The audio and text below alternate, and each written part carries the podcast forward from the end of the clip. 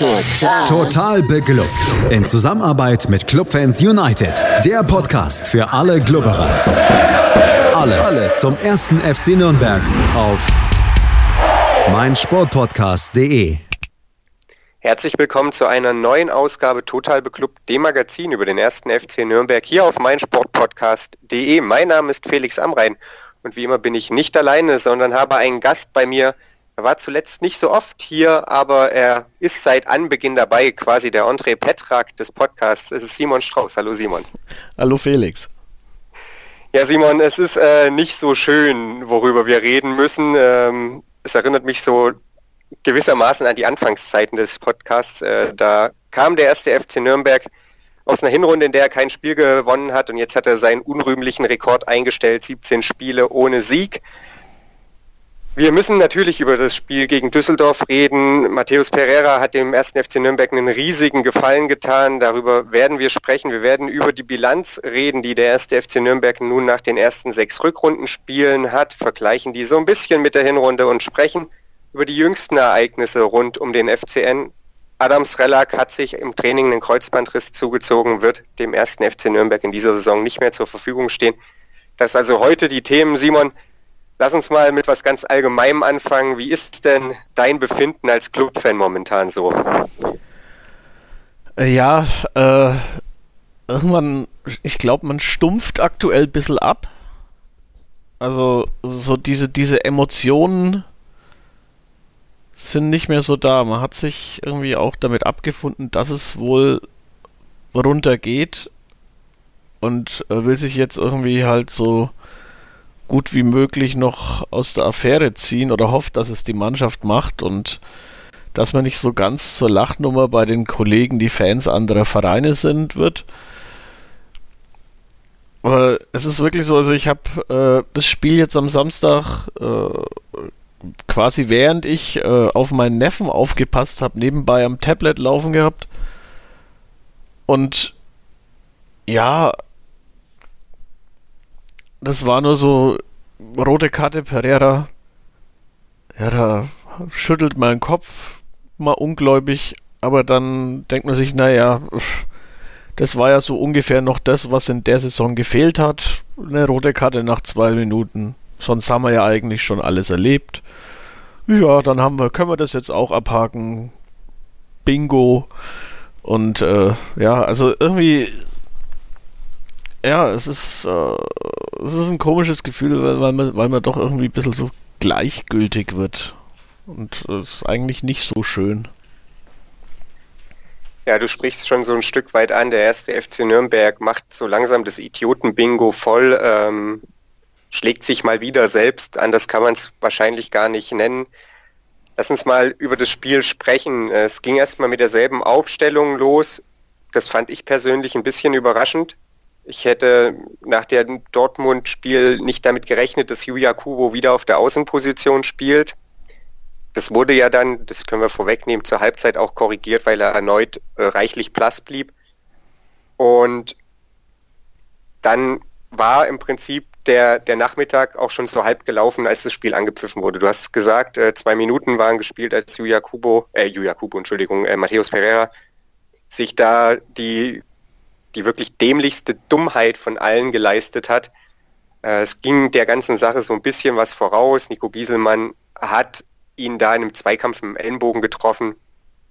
Aber sowohl äh, ja, Hanno Behrens als auch Boris Schommers, die haben das letzten Endes ja auch eingeordnet haben gesagt, da musst du Profi genug sein, um sowas hinter dir lassen zu können, insbesondere in Zeiten, in denen es den Videobeweis gibt. Und ja, dummerweise konnte halt Pereira die Hände nicht von den Genitalien von Gieselmann lassen und äh, ich, ich hatte noch nicht mal eingeschaltet oder war noch nicht mal in, in, das, in der Sportbar angekommen. Da hatte ich schon gelesen, dass es eben rot gab und ähm, ich glaube, da ging es uns, uns beiden gleich, weil Pereira ja auch eben jener Spieler ist, auf den man so ein bisschen seine Hoffnungen in der Offensive gebaut hat, oder? Ja, also ich glaube auch, äh, glaube auch nicht, dass wir dass das Spiel mit Pereira so geendet hätte. Ich glaube äh, tatsächlich, dass, dass der schon noch irgendwie einen positiven Geniestreich hätte bringen können und der Club dann vielleicht eben das 2 zu 0 macht und somit äh, ja auch die, die Düsseldorfer Offensivbemühungen vielleicht etwas eindämmt oder erstickt.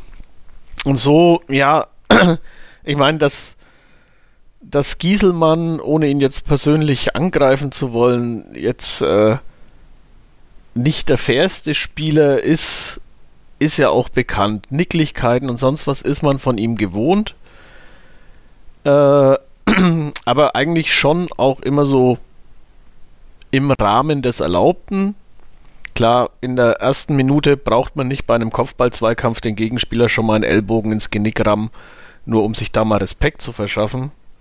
Also da hätte ich, hätte ich hm, vielleicht auch ein bisschen mit Clubbrille mir schon auch eine, eine gelbe direkt für ihn gewünscht und ich glaube, dann hätte Pereira wahrscheinlich auch nicht sich da verleiten lassen.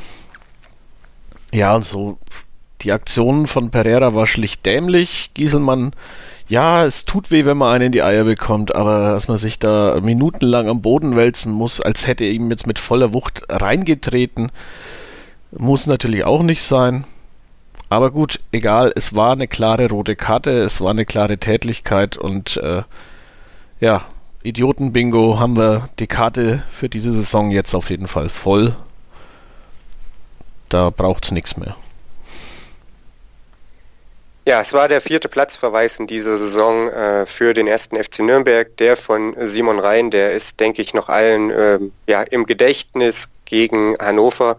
Die anderen beiden äh, gab es gegen Schalke, Gelb-Rot für Bauer und äh, Glattrot gegen RB Leipzig, damals für Tim Leibold. Matthäus Pereira hat sich jetzt in einem äh, ja, beinahe schon amüsanten Tweet äh, bei den Fans entschuldigt und beim Verein. Äh, das hilft jetzt letzten Endes auch erstmal niemandem. Aber äh, ja, damit dann im Prinzip auch Schwamm drüber. Ähm, ändern kann man es eh nicht mehr. Ich hoffe, ihm ist bewusst, was er da dem ersten FC Nürnberg für einen Riesengefallen getan hat. Äh, eine Geldstrafe ist wohl ausgesprochen worden, in welcher Höhe ist nicht genau bekannt. Und jetzt versuchen wir hier irgendwie ein Spiel einzuordnen, über das Flo Zenger bei Clubfans United geschrieben hat. Eine ernsthafte Einordnung des Spiels fällt aufgrund des Verlaufs extrem schwer und ist wahrscheinlich auch eher persönlichen Präferenzen geschuldet als echten Erkenntnissen. Und äh, das nimmt die Sache im Prinzip schon so ein bisschen vorweg.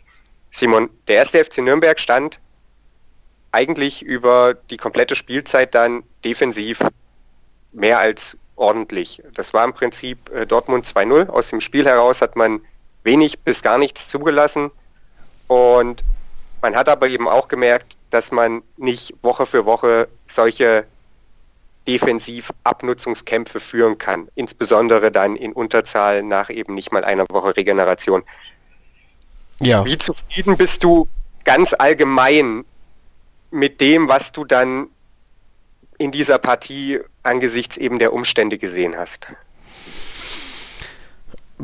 Bis zur Halbzeit äh, war ich eigentlich ganz zufrieden. Also man hat versucht, irgendwie offensiv doch ein paar Akzente zu setzen. Natürlich wenig, äh, auch aufgrund der Tatsache, dass einfach mit Pereira unser äh, ja, ich würde schon sagen, in der laut Aufstellung eigentlich bester Offensive oder auch kreativster Offensive direkt weg war. Ähm, hinten hat man sich eigentlich auch nicht dumm angestellt. Gut, äh, der eine Rückpass von, von Leibold, der äh, Martenia da irgendwie gerade noch so klärt, ja, das war äh, so, ein, so ein typischer Leibold-Klops. Also das hat er ja so ähnlich, glaube ich, schon ein, zwei Mal diese Saison gehabt, dass der Rückpass ein bisschen zu kurz gerät und so unnötig Bedrängnis entsteht. Aber ja, also dafür, dass man zu zehnt war, hat man es eigentlich ganz gut gemacht und äh, ja, also Martenia hat uns aber auch wieder mit starken Paraden im Spiel gehalten. Also ja, der, war, es, der war Bombe mal wieder. Du sprichst es an, äh, Martinia mit drei, vier mehr oder minder überragenden Paraden, Zimmermann, Kovnatski, die waren noch äh, recht einfach. Eihahn, äh, da musste er dann wirklich sein ganzes Können auffahren, dass er da den Kopfball aus kurzer Distanz noch äh, von der Linie kratzt, den Mühl dann letzten Endes in Seiten ausklärt. Äh, gegen Luke Bakio hat er, glaube ich, auch nochmal einen, einen rausgehauen. Und dann geschah was, was mich so ungläubig dort in dieser, in dieser Bar sitzen ließ, dass meine Freundin mich gefragt hat, ob ich mich nicht, nicht freuen möchte. Äh, von Felix weiß ich, dass äh, er sich dermaßen gefreut hat, dass da die Freundin sich wiederum geschämt hat. Nürnberg dann ja ein bisschen vom Glück geküsst, denn das war tatsächlich, das, war kein spielerisches Können oder irgendwas, wie man da zum Tor gekommen ist Nürnberg äh, profitiert einfach davon, dass Düsseldorf den Ball überhaupt nicht wegbekommt und Löwen fasst sich ein Herz, ähm, erinnert sich daran, dass er eine gute Technik hat und knallt das Ding dann aus, ich weiß nicht, 20 Metern, ähm, ja, aus seiner Sicht links unten rein.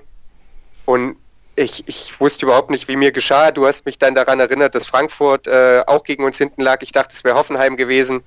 Äh, es ist ein Gefühl gewesen, dass, dass man lange nicht mehr gekannt hat und ich muss gestehen, zu dem Zeitpunkt dachte ich mir, boah, ey, wir werden doch nicht etwa hier tatsächlich am Ende gewinnen. Ja, du äh, beschreibst meinen Gedankengang auch. Das war so ein, äh, wie jetzt, was, äh, wollen die jetzt irgendwie zu zehnt gewinnen? Scheiße. Also ich habe mich dann in einer normalen Lautstärke gefreut, weil halt auch äh, kleine Kinder um mich rum waren und ich da jetzt nicht irgendwie die erschrecken wollte. Aber äh, bin dann natürlich auch äh, mit, mit dem Tablet direkt mal zu meinem Vater gerannt, habe ihm das Tor noch, in, noch gezeigt und äh, gesagt, die spinnen doch nach zwei Minuten zu zehn und jetzt schießen die es 1-0, die werden doch die Scheiße nicht gewinnen. Ja, äh, haben sie ja dann auch nicht, aber ja, es war halt mal wieder so, also äh, man denkt, man hat alles erlebt beim Club und sie schaffen es irgendwie doch einen immer wieder zu überraschen.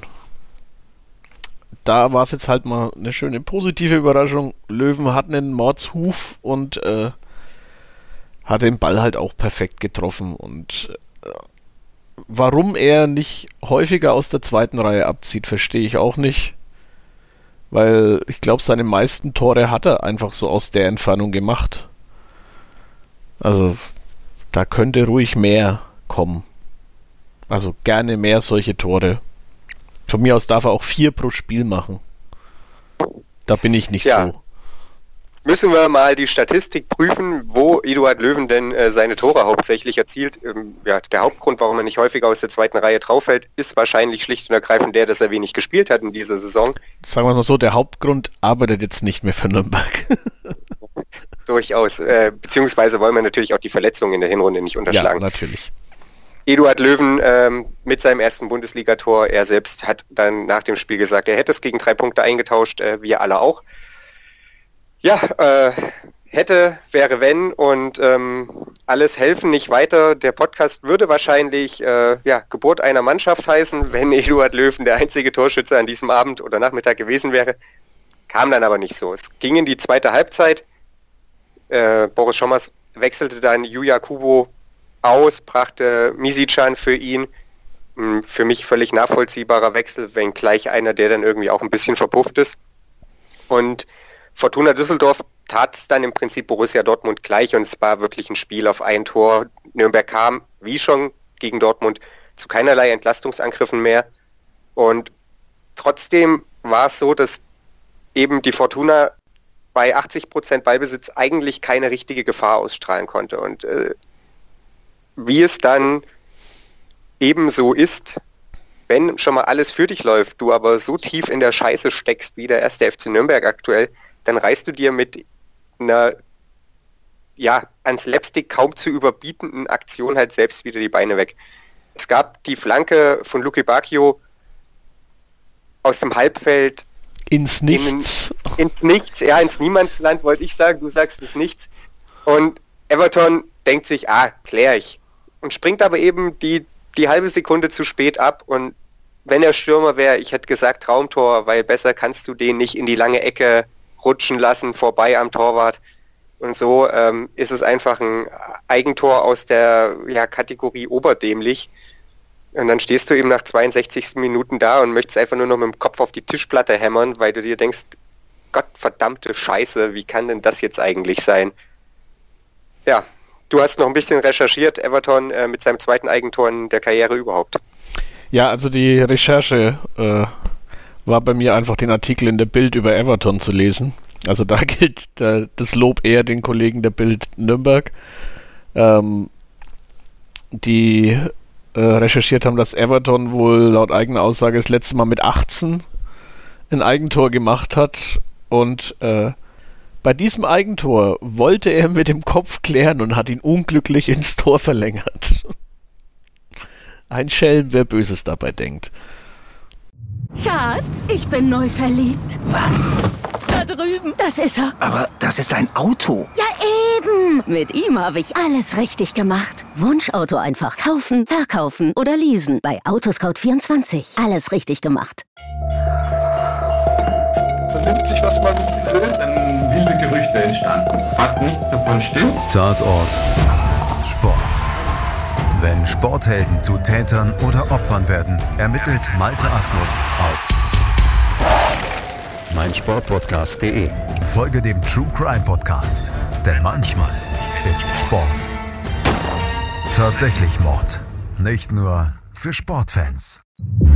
Einzigartige Augenblicke.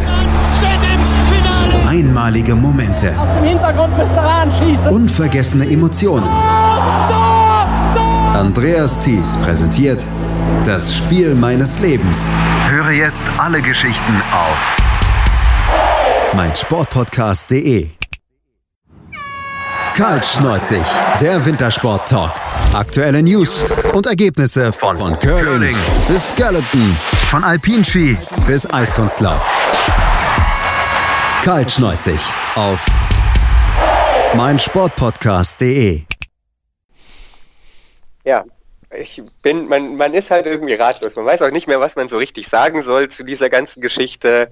Äh, es war dann so, dass natürlich Düsseldorf weiter auf den äh, Siegtreffer drängte, äh, Nürnberg ja sich quasi nicht, nicht befreien konnte.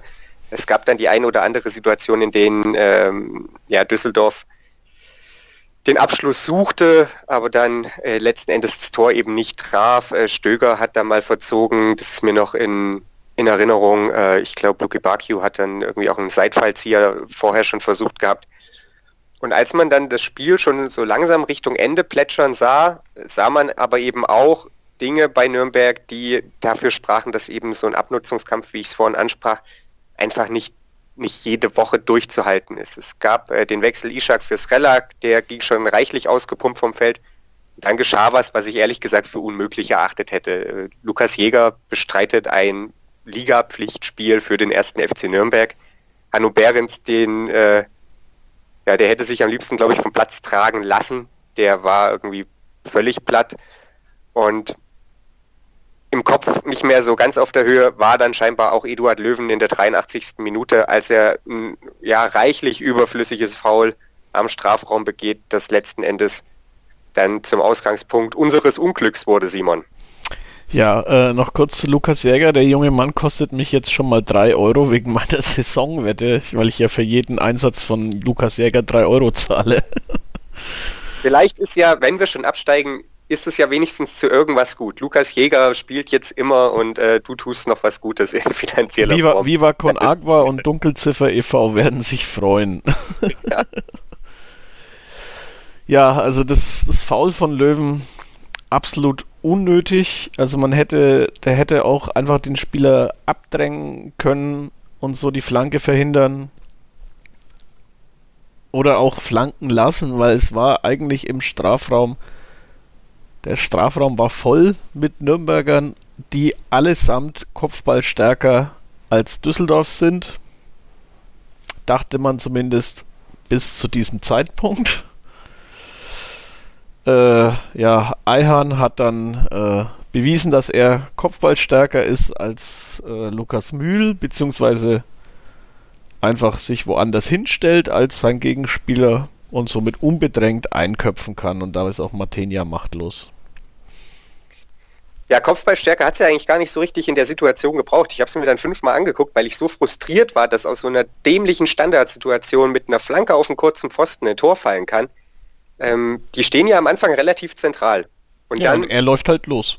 Ja, und Eihahn läuft los und, und Mühl, ich weiß nicht, wo der mit Gedanken, mit den Gedanken ist, wo der mit den Augen ist.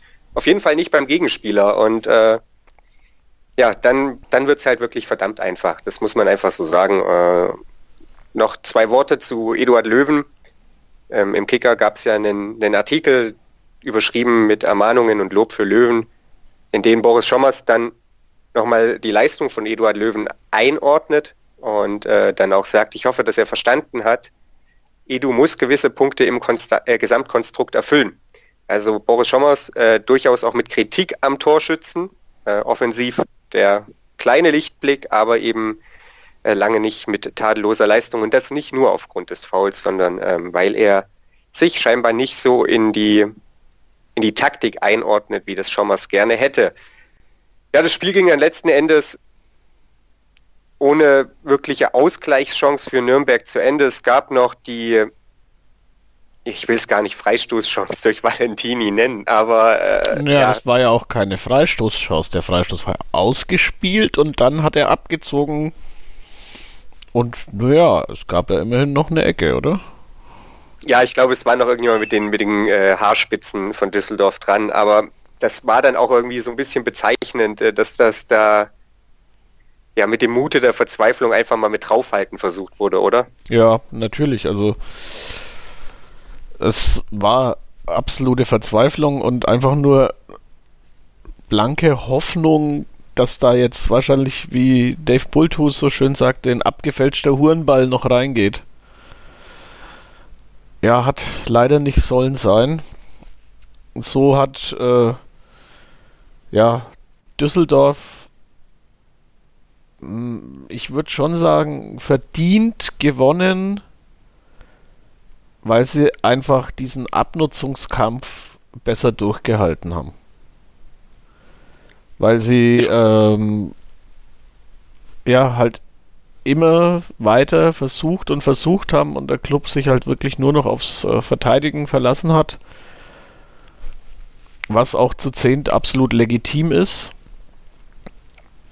Aber ja, also es, es, wenn man sich die, die Spieldaten so anschaut, dann äh, ist Düsseldorf aber auch viel mehr gelaufen als der Club, was aber natürlich auch an dem einen Spieler mehr liegen kann. Also wenn man die Gesamtlaufleistung äh, anschaut, da ist Düsseldorf. Ich einhaken, äh, Flo Zenger hat in der Analyse bei Club Fans United herausgearbeitet, dass man es runtergebrochen auf Spieler äh, sogar so ist, dass der erste FC Nürnberg mehr gelaufen ist. Okay, weil ich wollte gerade sagen, es sind sieben Kilometer bei der Gesamtlaufleistung, was Düsseldorf mehr gelaufen ist und das ist eigentlich ja ungefähr ein Spieler, wenn nicht ein bisschen weniger und von daher ja, also ist die Kritik jetzt nicht so ganz äh, berechtigt meinerseits. Ja, aber, am Ende. Aber die, die meisten Kilometer haben, haben die Düsseldorfer gemacht. Also da waren Stöger und Morales diejenigen. Ja, die dann halt auch mit entsprechend Platz äh, durchs Mittelfeld schreiten konnten, weil der erste FC Nürnberg natürlich auch sehr tief stand. Ähm, genau. Als Erklärungsansatz. Ja, am Ende bleibt, äh, was Alex Endel dann auch geschrieben hat, neuer Besen, gleicher Mist. Äh, Nürnberg verliert erneut, bleibt im 17. Spiel hintereinander ohne Sieg, stellt damit seinen eigenen Negativrekord aus der letzten Abstiegssaison ein. Und wenn man in die Zukunft blickt, dann wird es nicht unbedingt besser. Wir werden uns gleich hier ja mal so ein bisschen der jüngeren Vergangenheit widmen und ähm, darauf blicken, was uns jetzt noch Hoffnung geben kann oder eben auch nicht. Äh, werden nochmal so ein bisschen nach ja, den kleinen Hoffnungsschimmern am, am Clubhorizont suchen. Äh, wir wollen es aber auch gar nicht ähm, ja, äh, ja, beschönigen. Es sind wirklich nur sehr kleine Lichter, die es gleich hier zu hören gibt bei meinsportpodcast.de. Hallo, mein Name ist Florian Fritsch, ich bin European Tour Professional. I'm David Kohlfahrt. Hallo, mein Name ist Christian Schenk, ich bin Zehnkampf-Olympiasieger. Die Profis am Mikrofon, immer und überall auf meinsportpodcast.de Martin hat schon bewiesen, dass er alle möglichen Turniere gewinnen kann. Nur Golf. This is the final game of the 144th Open Championship. Auf meinsportpodcast.de. In dem Fall wollte ich mir das nicht nehmen lassen. Nur Golf.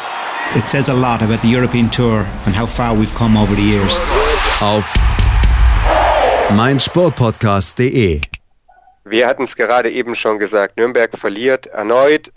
Es ist langsam aber sicher nicht mehr von der Hand zu weisen, dass ein ähm, ja, Abstieg immer wahrscheinlicher wird, wenngleich sich an der ja, punktetechnischen Situation sehr wenig geändert hat. Äh, zu Gast hier bei Total Bekloppt ist immer noch Simon Strauß. Simon, das wirklich Gemeine ist, dass der erste FC Nürnberg und vor allem die Mannschaften davor die Hoffnung so ein bisschen am Leben erhalten. Also Nürnberg weniger als die Mannschaften davor und man äh, ja gefühlt den langsamen Tod eines sehr großen Tieres beobachten darf. Ähm, es fällt mir schwer, tatsächlich noch an den Klassenerhalt zu glauben, insbesondere wenn ich mir vor Augen führe, dass an den ersten sechs Spieltagen der Hinrunde Nürnberg acht Punkte geholt hat. Und jetzt derer zwei. Und wenn ich mir dann das Restprogramm der Hinrunde anschaue und insbesondere die nächsten Spiele, dann sehe ich nicht, wo diese Serie der Sieglosspiele enden soll bevor vielleicht dann eben Augsburg ähm, den ersten FC Nürnberg ja, be besucht äh, am 30. März. Das ist eine verdammt lange Zeit bis dahin. Ja, ja Leipzig, Bayern sind alle schlagbar. Halt nicht von uns. Aber ja, also das mit dem langsamen Tod eines äh, großen Tieres erinnert mich jetzt auch irgendwie an so an diese Geschichte von dem afrikanischen Honigdachs, der auch äh, Büffel tötet, indem er sich einfach so lange in ihren Genitalien verbeißt, bis die aus dem Körper reißen. Äh, vielleicht könnte der Club das so schaffen. Einfach hartnäckig, bissig und äh, nicht aufgeben. Aber bitte ohne Eier, ne? Ja, vielleicht, äh, also ja, Hände und Zähne weg von Genitalien, bitte. Einfach äh, allgemein, ja, so ein, die, Terrier-Mentalität, nennen wir es doch so. Bleiben wir hier so, so ein bisschen bei Bertie Vogts oder so. Ja, also ist, sie haben ja wirklich eine gute Mentalität die letzten beiden Spiele gezeigt. Sie haben auch gezeigt, wie wirklich Abstiegskampf geht gegen Düsseldorf. Klar, das war jetzt einfach durch eine persönliche Dummheit wurde es der Mannschaft schwer und eigentlich nahezu unmöglich gemacht, wenn halt einfach auch der Kreativposten ausfällt. Aber gegen Dortmund, das war genau so, wie man in der Situation spielen muss. Und da kannst du auch, ja, langsam nähert sich das Eichhörnchen. Da musst du halt mal gegen Leipzig genauso spielen und vielleicht einen Punkt holen, gegen die Bayern vielleicht so spielen und einen Punkt holen und einfach darauf hoffen, dass die anderen Idioten da hinten auch weiterhin alles verkacken. Also ich meine, das geht ja gerade wirklich nur darum, wer der Dümmste ist in der Saison und, und die Saison als, als letzter beendet. Also, weil da schenkt sich ja keiner was. Also von, von Schalke angefangen auf dem 14. bis runter zum Club. Also die übertrumpfen sich jeden Spieltag, wer jetzt der Dümmste ist. Ja, unsere Freunde vom FC Schalke 04 äh, profitieren in einer unfassbaren Art und Weise von vier noch unsagbar dümmeren Mannschaften dahinter. Das ist tatsächlich, äh, kann man glaube ich einfach mal so festhalten. Ja, äh, du, du sprichst es an. Die nächsten Gegner sind halt Leipzig, Hoffenheim und Frankfurt. Das ist im Prinzip dreimal hinten reinstellen und hoffen, dass nichts klingelt. Äh, aber das ist ja bei aller Hoffnung, die man jetzt äh, wirklich sich aus den Fingern saugt, man hört es ja auch an, anhand dessen, was du sagst, das ist ja die, die pure Verzweiflung, gefühlt mit Unentschieden zum Klassenerhalt. Ja. Aber es, es Und das ja ist jedem, drin. ja, das ist drin, das ist natürlich drin, aber es ist halt auch jedem klar, dass das wahrscheinlich so nicht aufgehen wird. Und dass man halt jetzt auch festhalten muss, klar, Düsseldorf ist ein Muster ohne Wert, aber auch gegen Dortmund hatte man schon extreme Probleme, irgendwie mal einen Weg nach vorne zu finden. In 0-0 ist auch ein Punkt. Ja, ja, aber. Das ist mir dann auch scheißegal, wenn wir gegen die einen Punkt holen, ob wir nicht ein einziges Mal aufs Tor geschossen haben. Ganz ehrlich, also ein Punkt ist ein Punkt und äh, wenn uns, wenn uns diese ermauerten, scheiß hässlichen Punkte irgendwie einen Relegationsplatz oder sogar den 15. Platz, um mal komplett utopisch zu sein, sichern, ey, dann bin ich damit, damit zufrieden. Dann können wir von mir aus nächste Saison wieder offensiv spielen. Aber glaubst du wirklich daran, dass es in irgendeiner Art und Weise auch nur ansatzweise quasi gut gehen kann? Wir haben ja, als der Trainerwechsel dann bekannt gegeben wurde, darüber gesprochen, dass wir in gewisser Weise eben Michael Kölner auch nicht mehr zugetraut haben, die Mannschaft weiterzuentwickeln. Und die Wahrscheinlichkeit, dass der erste FC Nürnberg absteigt, die müsste wahrscheinlich mittlerweile irgendwo bei 85 Prozent liegen. Es gab nur einen ja, Tabellenletzten, der seit Einführung der Drei-Punkte-Regel zum gleichen Zeitpunkt schlechter war. Das war Darmstadt zu dem Zeitpunkt. Ähm, die Wahrscheinlichkeit, dass der Club absteigt, ist halt einfach unfassbar hoch. Und wenn wir uns ja, für, für Realismus sind die, sind, die, sind die Kollegen von Clubfans United zuständig. Ich bin der für die unrealistischen Träumereien. Das Problem ist doch, mal angenommen, wir ermauern uns jetzt tatsächlich da irgendwie Punkte gegen Leipzig, Hoffenheim und Frankfurt. Und dann kommen da zwei Spiele wie Augsburg und Stuttgart, wo du auf einmal vielleicht doch wieder sowas wie Fußball spielen musst, damit es nicht, salopp gesagt, wie in der Hinrunde endet. Was machst du da? Weil das ist doch eine Situation, die ist doch von vorne bis hinten, erzähle ich niemandem was Neues, die ist doch von vorne bis hinten beschissen. Natürlich. Also es ist jetzt bei mir natürlich auch jede Menge Galgenhumor dabei. Also ich glaube auch nicht wirklich daran, äh, dass, dass wir da uns irgendwie zum Klassenerhalt mauern. Das muss natürlich durch Eigeninitiative und auch durch offensives Spiel und auch durch eigene Tore bzw. unerwartete Siege kommen. Die sind halt nur vollkommen unrealistisch. Und äh, ich lasse mich natürlich gern vom Club positiv überraschen, aber wirklich dran glauben, also ich glaube, wer, wer mittlerweile als Clubfan noch ernsthaft dran glaubt, dass wir gegen, gegen Leipzig, Hoffenheim, Frankfurt, Bayern irgendwie ein Offensivfeuerwerk abliefern und die gefühlt an die Wand spielen. Also den, den würde ich schleunigst irgendwie zum Arzt schicken. Weil der hat entweder ein Drogenproblem oder irgendwelche Herz echt harten Psychosen. Also das ist, es ist ja auch wirklich dann teilweise schon das, das leicht realistische an meiner Betrachtung ist, dass es äh, zu Punkten gegen diese Mannschaft, Mannschaften nur reicht, wenn wir wirklich mauern. Aber dass wir halt gegen die Mannschaften, wo wir wirklich spielen müssen, wie du jetzt schon sagtest, also Stuttgart und Augsburg zum Beispiel, dass wir da Dev bis dahin auf, auf jeden Fall uns, uns weiterentwickeln müssen. Und wenn's, wenn diese Entwicklung halt auch nur sich im Training so weit manifestiert, dass man es dann auf den Platz bringen kann, wenn es benötigt wird, reicht mir das. Weil du kannst nicht äh, gegen, gegen RB Leipzig, die die, die die stärkste Defensive der Liga haben, mit, äh, mit bedingungsloser Offensive antreten. Also da gehst du gnadenlos unter. Da wird es wahrscheinlich mehr als im Hinspiel. Soweit so klar. Der Punkt, der für mich im Moment tatsächlich am, am schwersten wiegt, ist gar nicht, was machen wir, wenn wir vielleicht das Spiel machen müssen, sondern was machen wir denn gegen die Gegner, die jetzt da kommen? Und das ist das Bittere ist ja, wenn man sich die restlichen Partien anguckt, das sind ja nicht nur die nächsten drei, die offensiv uns sowas von locker an die Wand spielen, da kommt eben auch nochmal ein Leverkusen, da kommt München, da kommt Wolfsburg mit Abstrichen, da kommt Borussia Mönchengladbach. Wir werden sehr oft sehr, sehr tief hinten drin stehen. Aber es ist auch klar, dass wir irgendwo gottverdammte Punkte brauchen, die nicht nur über 0-0 zustande kommen können. Ich sehe aber beim ersten FC Nürnberg einfach nicht, wie ein Konterspiel entstehen soll, weil mir schlicht und ergreifend der Spieler fehlt, der irgendwie dieses Umschaltmoment einleitet. Bei aller Liebe für Hanno Behrens, so gern ich ihn habe, aber dafür ist er nicht gemacht.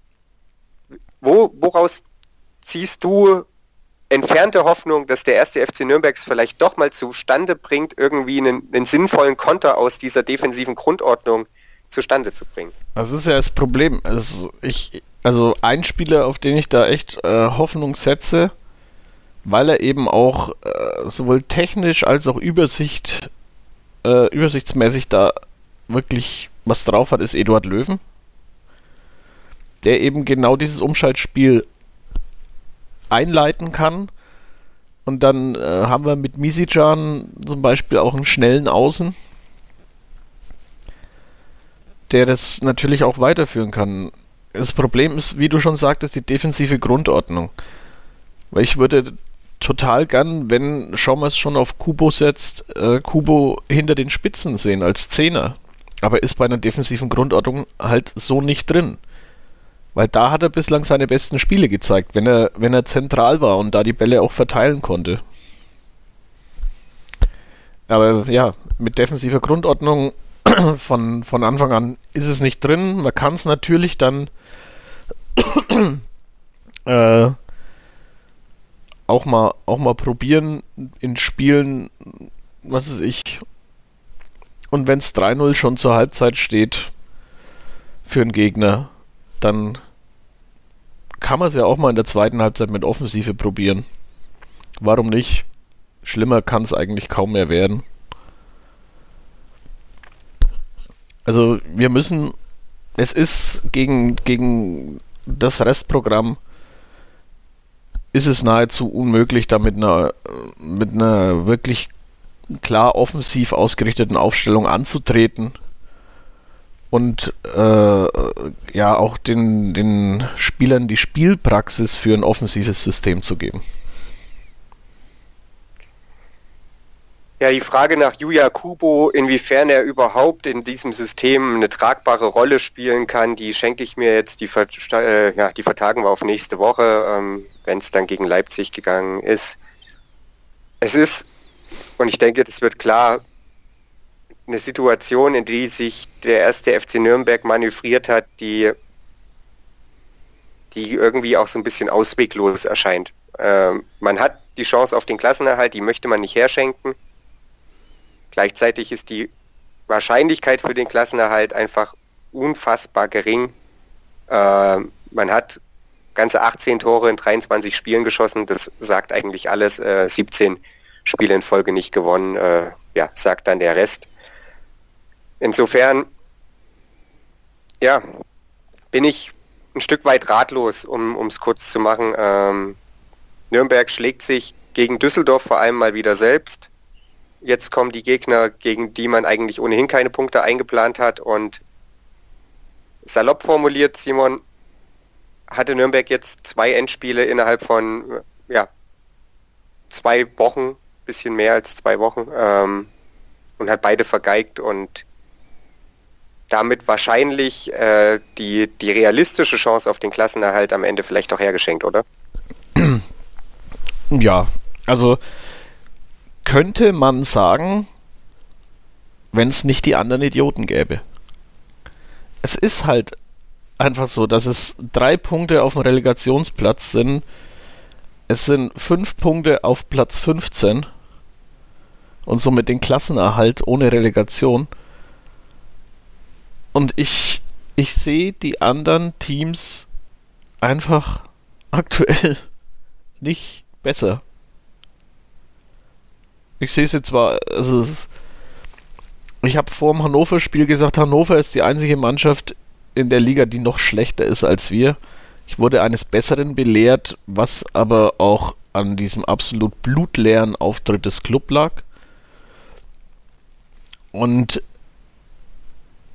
ja, es äh, als Clubfan hat man ja so viel schon mitgemacht was ich, 99, hier ist Nürnberg, wir melden uns vom Abgrund, da war ich schon Clubfan. Da, also es, die Hoffnung stirbt irgendwie bei mir am 34. Spieltag in der 92. Minute, dass wir es nicht noch irgendwie rumreißen, weil ich mit dem Club einfach schon so viel miterlebt habe, dass, dass es für mich beim Club keine Wahrscheinlichkeiten mehr gibt. Sofern die Chance auf den Klassenerhalt denn am 34. Ja, natürlich. Auch sonst, auch sonst, da möglicherweise werden noch welchen Punkte abgezogen. Womöglich. Äh, dann lass uns das Thema mal an dieser Stelle schließen. Es ist, glaube ich, klar, dass äh, wir mittlerweile auch ähm, ja, keine sinnvollen Antworten mehr ähm, auf das ganze Dilemma haben. Festzuhalten bleibt, unter Boris Schommers präsentiert sich die Mannschaft als Einheit, läuft bis zum Erbrechen äh, für den Nebenmann, aber das alleine wird nicht reichen. Ähm, dass jetzt in der Offensive auch noch der zuletzt gesetzte Stoßstürmer Adams Relack mit Kreuzbandriss ausfällt, äh, setzt dem Ganzen natürlich irgendwie die Krone auf und darüber sprechen wir gleich hier bei Total Beklubbt. Vorpass, der Rugby-Podcast mit Vivian Bahlmann, Donald Peoples und Georg Moltz. Also sein Rücken ging nicht über die Horizontale und er hat ihn, glaube ich, noch festgehalten. Deswegen gab es nur Gelb. Ich kann es gar nicht glauben. Alles rund um den Rugby-Sport auf meinsportpodcast.de. Double Trouble. 180! Der Dart Talk auf meinsportpodcast.de. Ob Ring, Bull oder Bullseye. Jeder Wurf wird analysiert und diskutiert. Double Trouble. Der Dart Talk mit Christian Ömicke auf meinsportpodcast.de. Wir wollen uns abschließend hier bei Total Beklubbt über die jüngsten Ereignisse beim ersten FC Nürnberg unterhalten. Nürnberg wird in den kommenden Spielen ja, logischerweise auf Matthäus Pereira verzichten müssen. Drei Spiele Sperre gab es für ihn nach äh, ja, seiner Genitaluntersuchung bei Herrn Gietelmann und obendrein fehlt im nächsten Spiel ja auch Simon Rhein noch mit einer Rotsperre. Bei Georg Markreiter, da hält sich der Verein bedeckt, wenngleich es auch da eher eng aussieht, dass er im nächsten Spiel mitwirken kann. Also, als wäre das alles nicht schon irgendwie beschissen genug, wird die Mannschaft oder wird der Kader auch immer kleiner und potenzielle Stammspieler ähm, sind dann eben nicht verfügbar. Simon, jetzt müssen wir über einen Spieler sprechen. Ich hatte es vorhin schon angesprochen, der war zuletzt gesetzt. Adams Relack hat in den letzten fünf Bundesliga-Partien jeweils von Anfang an gespielt, ist gelaufen, hat gearbeitet, hat gerackert. Gefühlt wird Tore schießen irgendwie nicht mehr sein Ding, was für einen Stürmer nicht unbedingt ein, ein gutes Zeugnis ist, aber äh, jetzt gegen Dortmund war wie hat es Boris schon mal so schön gesagt, derjenige, der perfekt zum Matchplan gepasst hat. Ähm, gegen Düsseldorf hat er sowas wie eine Chance gehabt, die hat er dann vergeben. Und jetzt ist es sowieso alles für die Katz, denn Kreuzbandriss und damit ähm, Saison aus. Wir können es eigentlich kurz machen. Für den ersten FC Nürnberg bedeutet das aller Wahrscheinlichkeit nach, dass Michael Ischak jetzt die Chance bekommt, sich wieder zu zeigen, oder? Ja, also wäre jetzt äh, für mich auch erste Wahl. Michael Ischak von Anfang an. Wir haben ja mit Törles Knöll auch noch äh, zumindest einen Stürmer, der ein bisschen so auch die, die Srelak-Rolle spielen könnte. Also eben auch, dass, dass er mal auf, auf die Seite ausweicht. Äh, Srelak hat äh, in den letzten Spielen wirklich dieses frühe Pressing, dieses frühe Stören der Gegner beim Spielaufbau ja, gelebt. Also der ist, ist gelaufen wie ein Pferd. Das das ist aber dann natürlich auch so, dass dann sollte man mal einen Konter haben. Ein Spieler, der in wie viele Minuten hat er denn gespielt? Am Dings am Samstag 70 Minuten, glaube ich, so äh, 68. Bitte? 68, aber es gab ja auch vier Minuten Nachspielzeit in Halbzeit 1, also ja. 72. Er ist in der Zeit 10 Kilometer gelaufen. Die, die Spieler mit der meisten Laufleistung sind 12,5 gelaufen. Also da sieht man mal, was, was Srelak äh, da runtergerissen hat an Kilometern und das als Stürmer. Nur, äh, also er war vorne wie hinten überall zu finden. Aber dass es da dann natürlich schwerfällt, jetzt äh, äh, offensiv Akzente zu setzen, ist natürlich auch klar. Aber ja, äh, gute Verteidigung fängt im Sturm an.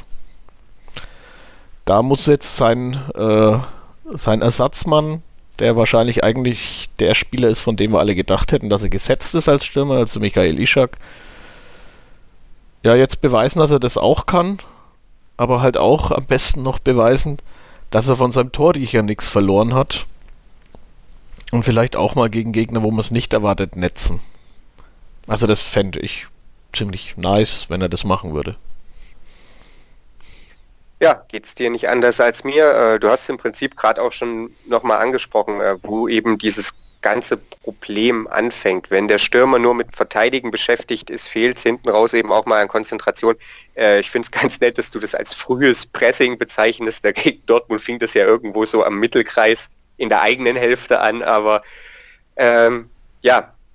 Ja, aber er war, er war halt der Erste, der gestört hat, das meinte ich ja, damit. Ja, ja, ja. Adams Relack auf jeden Fall mit dem Saison aus, damit ähm, der erste FC Nürnberg nominell noch mit zwei Stürmern, respektive wahrscheinlich drei Optionen, wenn Nisichan in der Spitze spielen sollte, aber der wird wohl eher auf Außen gebraucht.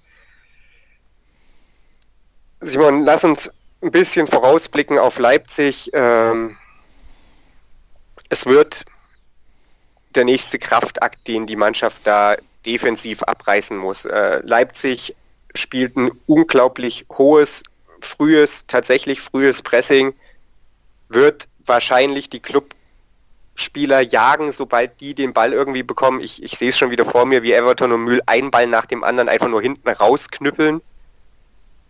Und ähm, ja, trotzdem erscheint es mir, und das ist irgendwie ein Armutszeugnis, wie der einzig gangbare Weg, wie man irgendwie erstmal in dieses Spiel rein und vielleicht auch wieder rausfinden kann. Da gehe ich absolut konform mit dir. Also es wird gegen Leipzig nichts anderes helfen als tief stehen und per Kick and Rush auf einen Konter hoffen. Also da da braucht man jetzt nicht sich einbilden, dass man Leipzig an die Wand spielt. Das wird so nicht passieren. Ich werde im Stadion sein, aber äh, werde da höchstwahrscheinlich kein schönes Spiel sehen. Höchstwahrscheinlich ist das so. Ähm, ja, geht ja gar nicht eigentlich mittlerweile mehr darum, irgendwie attraktiven Fußball zu spielen, sondern nur mal irgendwie mitzuspielen. Aber auch da ähm, ja, dürfen wir wohl eher davon ausgehen, dass es nicht der Fall sein wird. Eine Sache, Simon, die wir ein bisschen vergessen haben zu diskutieren, als wir auf das Düsseldorf-Spiel geschaut haben. Äh, du bist dann im Stadion, du musst keine Zeitlupen anschauen. Hilft aber eh nichts mehr, oder? Weil Handspielregelung ist endgültig ähm, ja, undurchsichtig geworden ich glaub, mit dem Spiel Düsseldorf. Mittlerweile ist wahrscheinlich klares Hand nur noch, wenn der Spieler fängt. Vielleicht geht das aber, aber mit, aber, aber mit beiden Händen und überm Kopf in einer fließenden Bewegung, also quasi so ein Rückwärtseinwurf. Dann, dann ist es äh, dann ist es jetzt offiziell sicher Handspiel und alles andere liegt im Ermessen des äh, Videoassistenten, weil also bei aller Liebe zu Lukas Mühl, das war ein klares Handspiel, das war ein klarer Elfmeter. Da hilft wirklich auch die Vereinsbrille nichts. Also es wird Nutzer geben, die mir in den sozialen Netzwerken hier für die, die Liebe zum Verein absprechen und sagen, das ist, äh, das ist doch alles gar nicht so. So habe ich übrigens meinen ersten Blog auf Twitter erhalten von dem Clubfan. Äh, ja, aber es ist, also das ist ein klares Handspiel, es muss einen klaren Elfmeter geben und äh, ist quasi dadurch schon die frühe Vorentscheidung ja, wie dem auch sei, äh, Nürnberg im Glück und am Ende eben doch ohne Fortune. Ähm, es ist alles ein, ein mittelschweres Elend. Äh, wie kann denn deine Hoffnung auf den möglichen Klassenerhalt noch am Leben erhalten werden? Ich bin ganz ehrlich, wir müssen, glaube ich, dafür bei mir irgendwie einen Punkt zumindest aus diesen drei Spielen holen und uns vor allem nicht einmal abschlachten lassen, damit wir da nicht schon wieder mit einem Selbstbewusstsein von so einer Mülltonne in die womöglich dann wirklich entscheidenden Endspiele gegen Augsburg und Stuttgart gehen, sofern die sich dann äh, ja nicht überraschend dazu entschlossen haben zu gewinnen. Vorher, äh, wie sieht es bei dir aus? Ja, also sehe ich ähnlich. Äh, wie ich vorhin schon meinte, ich gebe beim Club nichts mehr auf Wahrscheinlichkeiten. Es ist.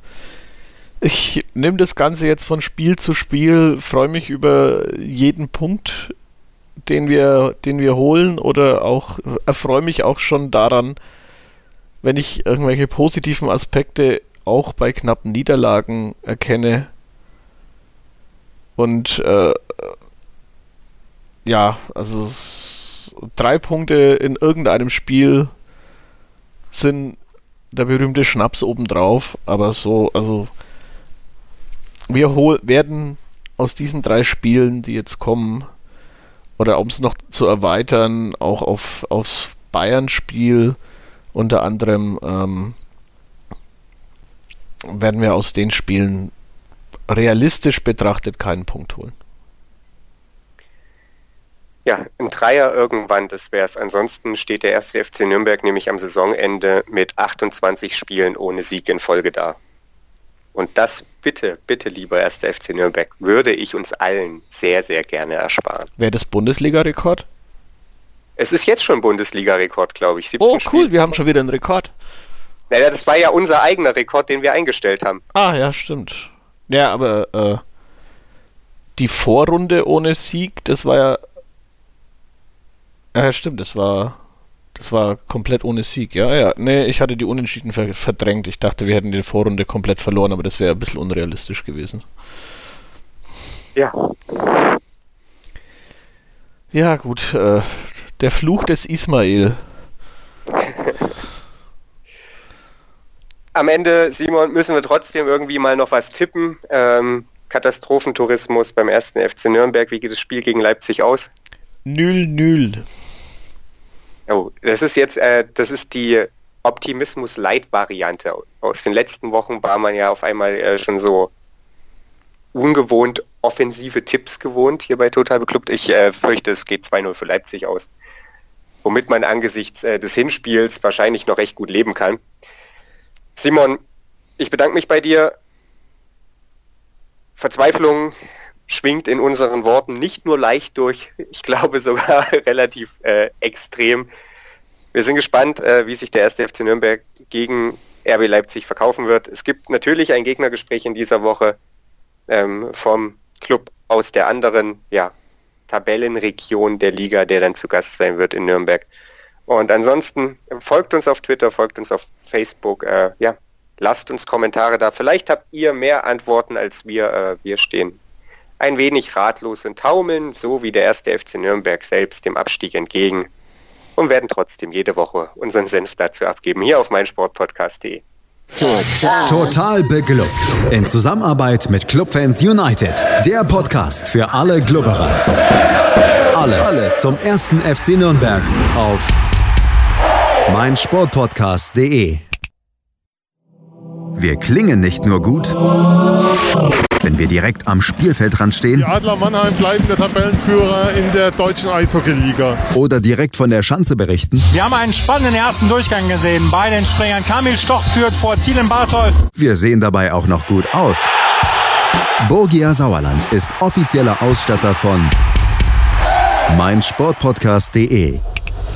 Borgia Sauerland. Berufsbekleidung, Arbeitsschutz und mehr auf borgia-sauerland.de. Schatz, ich bin neu verliebt. Was? Da drüben. Das ist er. Aber das ist ein Auto. Ja, eben. Mit ihm habe ich alles richtig gemacht. Wunschauto einfach kaufen, verkaufen oder leasen. Bei Autoscout24. Alles richtig gemacht. Wie baut man eine harmonische Beziehung zu seinem Hund auf? Puh, gar nicht so leicht. Und deshalb frage ich nach, wie es anderen Hundeeltern gelingt, beziehungsweise wie die daran arbeiten. Bei Iswas Dog reden wir dann drüber. Alle 14 Tage neu mit mir, Malte Asmus und unserer Expertin für eine harmonische Mensch-Hund-Beziehung, Melanie Lippisch. Iswas Dog mit Malte Asmus. Überall, wo es Podcasts gibt.